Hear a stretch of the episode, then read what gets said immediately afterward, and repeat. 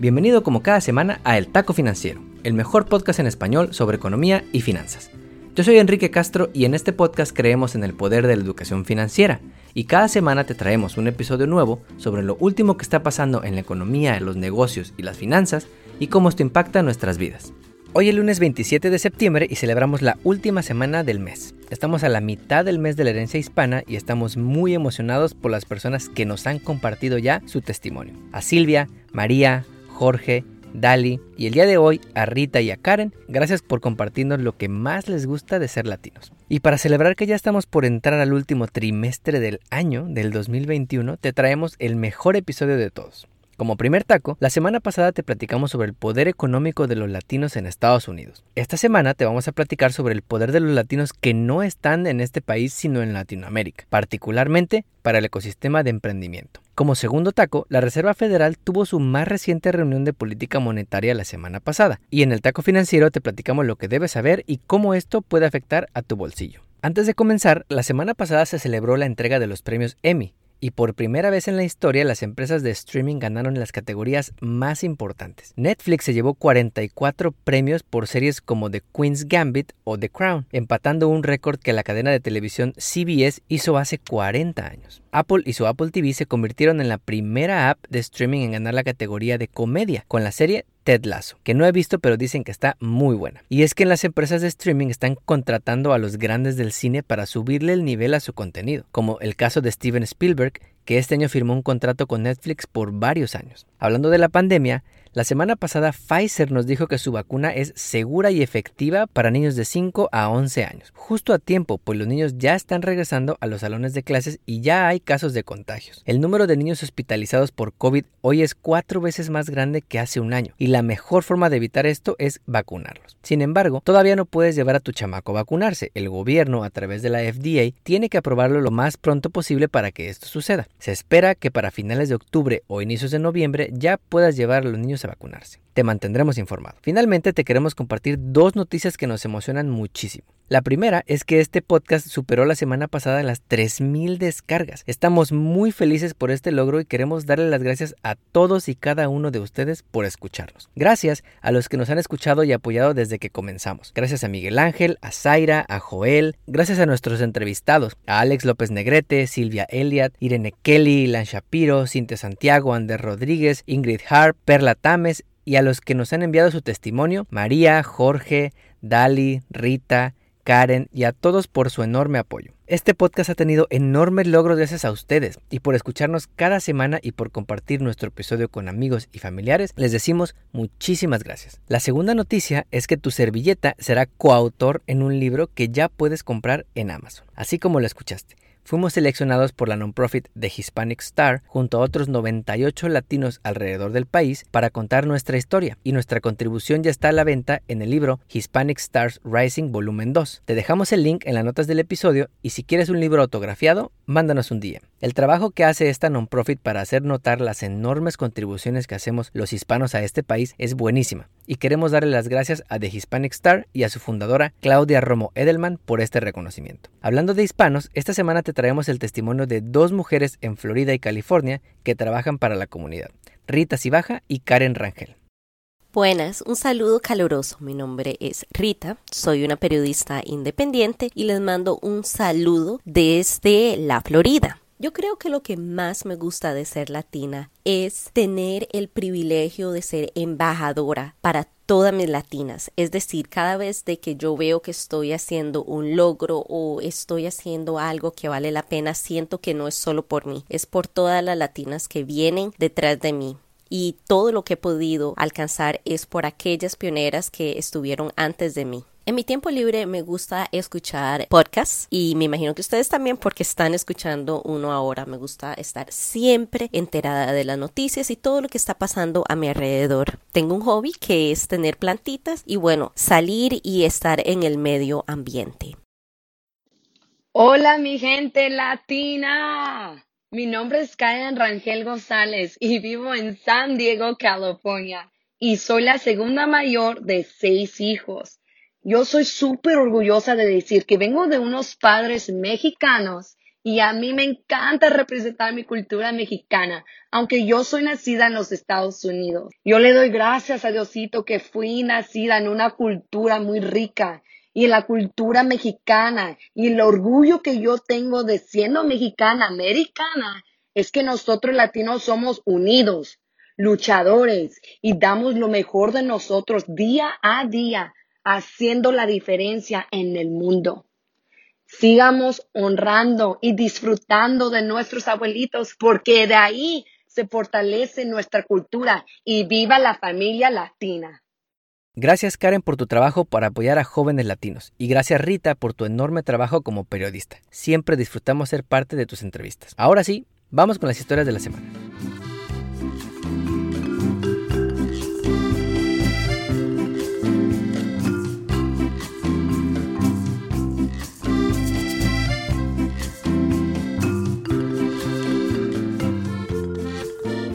Como primer taco, este mes de la herencia hispana te hemos platicado sobre lo chingones que somos los hispanos en Estados Unidos, cómo seríamos la octava economía del mundo, cómo somos un motor que mueve este país. Pero no solo los latinos en Estados Unidos somos chingones, en nuestros países de origen también se están haciendo cosas grandes. Como dice el chicharito, imaginemos cosas chingonas. Y hoy te vamos a platicar sobre esto contándote sobre cómo están financiándose las empresas nuevas y las startups en Latinoamérica. Así como en Estados Unidos tenemos nuestros Amazons, DoorDash o bancos digitales, en Latinoamérica tenemos ejemplos enormes de startups que durante la última década se han vuelto gigantes en estos países. De acuerdo con la empresa LAVCA, Venture Investors, los inversionistas privados le han metido lana a Latinoamérica en números récords durante el último año. Tan solo en la primera mitad de este año, 10.300 millones de dólares se han invertido en 400 inversiones diferentes en Latinoamérica. Esto es más del doble de lo que se vio durante la primera mitad del 2020, cuando apenas iniciaba la pandemia. Debes saber que el principal atractor de dinero es Brasil, con la mitad de las inversiones que han fluido de Venture Capital. México tiene el 22.7%, Chile el 9.1%, Colombia el 8.2% y Argentina el 6.6%. Pero ¿en qué industria los Venture Capital Funds están más interesados en invertir lana en Latinoamérica?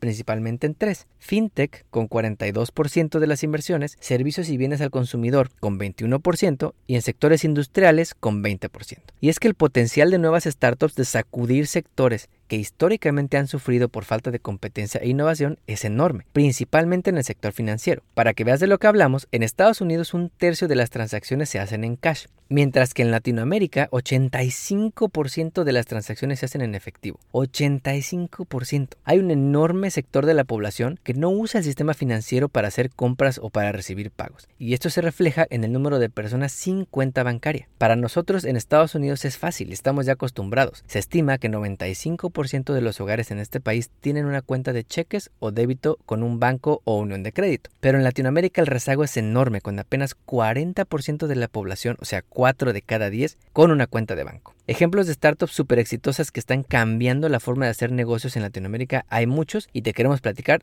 tres. En Brasil, el banco Nubank es el banco digital más grande del mundo. Empezó hace 8 años como una pequeña startup y ahora tiene 40 millones de clientes y una evaluación de 30 mil millones de dólares. Estos güeyes llegaron a disruptir el sector financiero en Brasil porque los bancos allá ni siquiera tenían opciones como servicios de banca móvil o banca digital para sus clientes. En México, la empresa Clip es también un unicornio ya y es la plataforma digital y de comercio electrónico más grande de México. Tiene como inversionistas a fondos famosísimos como el fondo japonés SoftBank, que le metió lana a empresas como Uber. En Colombia, tres colombianos fundaron el DoorDash de Latinoamérica, luego de haber ido a una incubadora de negocios en San Francisco llamada White Combinator para regresar a Bogotá a romperla. También les metió dinero SoftBank y ahora son la startup que más está creciendo en la región, operando ya en nueve países. En el taco financiero creemos que Latinoamérica está rompiendo récords en inversiones de venture capital por tres razones. La primera, el enorme mercado que representa, con más de 660 millones de potenciales clientes, el doble que en Estados Unidos. La segunda, la falta de acceso al sistema financiero que te dijimos, donde 85% de transacciones son en cash y 6 de cada 10 no tienen cuenta de banco. Y tercera, que muchos sectores en Latinoamérica han estado controlados por pocas empresas durante décadas, lo que limita la innovación en estos sectores. Piensa en la industria petrolera. Casi cada país tiene su propia empresa petrolera en Latinoamérica. En países como México, apenas la década pasada se decidió abrir la inversión privada en el sector energético. Por esta razón, los latinos también vamos a seguir haciendo cosas grandes en Latinoamérica. Como segundo taco, la semana pasada la Reserva Federal de Estados Unidos tuvo su reunión como cada mes y medio para decidir sobre la política monetaria de este país.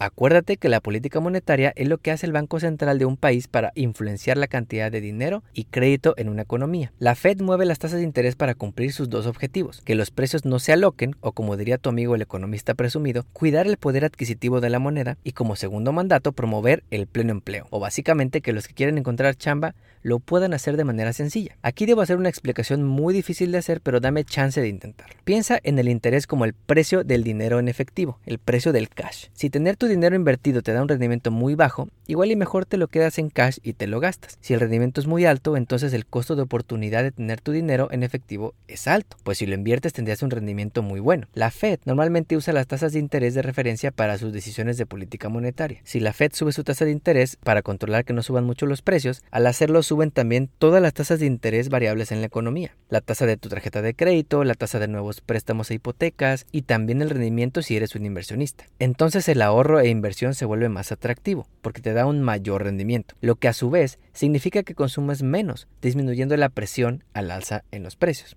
La contraparte de esto es que esto desacelera la economía y puede limitar la creación de nuevos empleos. ¿Por qué la Fed entonces no siempre baja sus tasas? Porque puede pasar lo contrario. Si la Fed baja sus tasas mucho y las tasas de interés bajan en la economía, entonces la gente tiende a consumir más y a ahorrar o invertir menos. Esto es bueno porque crece la economía y se generan empleos, pero la espada de doble filo es que empieza a haber mayor inflación. Como hay más demanda de productos y servicios, los precios empiezan a subir y eso es de hecho lo que estamos viendo hoy en día. Aquí te mando una trivia. ¿Sabes cuál es la tasa de interés de referencia de la Fed el día de hoy?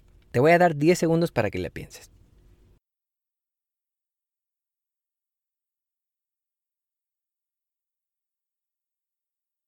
¿Listo? Entre 0 y 0.25%. Esta tasa es la más baja en la historia y así ha estado muchos años de la última década. A esta forma de política monetaria se le conoce como política monetaria convencional. Debes saber que desde la crisis financiera del 2009, los bancos centrales en el mundo empezaron a repetir por todas partes la frase política monetaria no convencional. ¿Qué es esto? Básicamente se referían a nuevas formas de querer estimular a la economía, porque las formas tradicionales, la tasa de interés, ya no la podían seguir usando porque ya estaba en cero. Hay otras tasas que sí pueden ser negativas, pero para contarte eso, la neta necesito una botella de whisky y una hora de episodio. Regresando a las formas no convencionales, los bancos centrales empezaron a comprar bonos para estimular a la economía. Bonos de las hipotecas que quebraron en 2009, pero también bonos del gobierno, bonos del tesoro, bonos de empresas privadas en muchas ocasiones. Esto funciona de la siguiente manera. Si la Fed compra muchos bonos, entonces aumenta el precio de los bonos, lo que a su vez tiende a bajar el interés que te dan estos bonos. Esto permite que las empresas puedan volver a tener créditos, puedan seguir operando y así la economía pueda seguir creciendo. Todo este capítulo de macroeconomía me sirve para decirte que la Fed anunció la semana pasada que las tasas de interés van a seguir en cero durante todo este año y quizás suban 0.25% durante 2022. Es decir, su política monetaria convencional va a seguir sin cambios. Pero, y este es un gran pero, si la economía va bien, dijeron que podrían empezar a retirar su estímulo no convencional, es decir, la compra de bonos que están haciendo. Este tipo de anuncios, si eres trader de esos que abren Robinhood a las 8 y media de la mañana y lo siguen a cada rato, normalmente tienen un impacto en mercados financieros. Tan solo una palabra diferente que ponga la Fed en su comunicado tiende a mover el stock market y las tasas de interés, porque la gente interpreta lo que esta palabra nueva significa para las tasas de interés y para la economía. En el taco financiero creemos que a pesar de ser una decisión correcta mantener las tasas de interés en cero, tanto la Fed como todos debemos reconocer que estamos en una época desconocida. Nunca antes como en la última década las tasas de interés han estado en cero. En la década de los 80 la tasa de interés llegó a estar casi en 20%. Durante la década de los 90 estuvo muchos años arriba del 4% y casi desde el año 2009 las tasas de interés han estado en cero. La Fed empezó a subir sus tasas por allá del 2019 y cuando estaban por ahí del 2% nos cayó la pandemia y las volvió a bajar a cero. Y esto es una espada de doble filo porque muchas empresas pudieron sobrevivir gracias a los estímulos, pero muchas otras que tenían deudas enormes, que no tenían un buen modelo de negocio y que solo vivían de la deuda, también han podido sobrevivir. No porque sean súper rentables o porque sean el próximo Facebook, sino única y exclusivamente por menores tasas de financiamiento. Por eso, si hacemos una empresa, debemos ser muy precavidos y no depender solamente de la deuda como fuente de financiamiento. No olvides suscribirte a nuestro podcast donde quiera que lo escuches y ponerle 5 estrellas. Recuerda que estamos en Facebook, Instagram y Twitter como arroba taco financiero. Nos vemos el próximo lunes.